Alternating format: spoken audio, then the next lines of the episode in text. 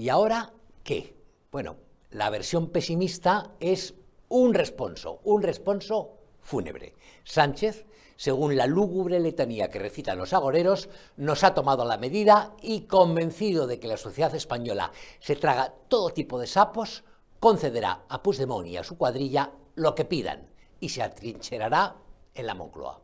la maquinaria propagandística del gobierno Frankenstein seguirá soltando argumentarios sobre las bondades de la mayoría progresista transversal que capitanea el PSOE, que el país, cadena SER, Televisión Española, Radio Nacional, La Sexta y el rebaño de periodistas amarrados al PSV sanchista se encargarán de difundir a los cuatro vientos. Mientras las televisiones adictas al régimen, que son casi todas, ejecutan el lavado de cerebro colectivo, se intensificará la compra de voluntades con pagas peronistas, subvenciones y contratos oficiales.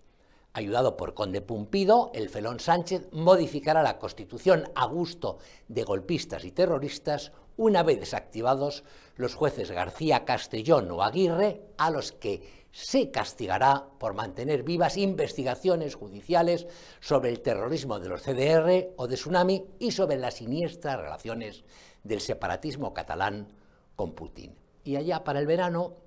o todo lo más en el otoño, habremos vuelto a la normalidad sanchista porque la sociedad española tiene proclividad a la amnesia y no se puede vivir perpetuamente cabreado.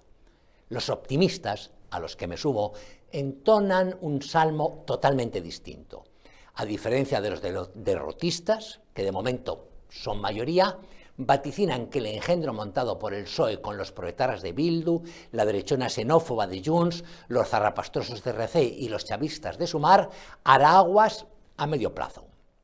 con un telón de fondo que es el enfriamiento de la economía y un endurecimiento probable de las condiciones que exige la Unión Europea para seguir mandando dinero, lo que obligará a moderar la orgía en el gasto público improductivo. La tesis es que Puigdemont, cada día más envalentonado, pedirá la luna y como Sánchez no podrá dársela, estallará la coalición antiespañola e iremos a nuevas elecciones generales. Si las autonómicas gallegas salen como Dios manda y el popular Alfonso Rueda saca mayoría absoluta, las vascas de abril enajenan el apoyo que PNV presta al PSOE, las europeas del 6 de junio confirman que el centro-derecha está en auge en todo el viejo continente y andaluces,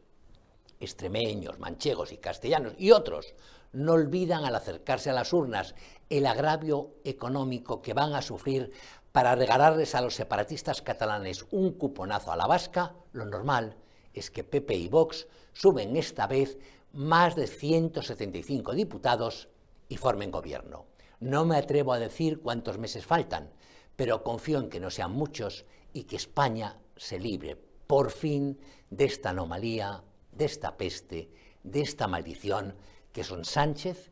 y el PSOE.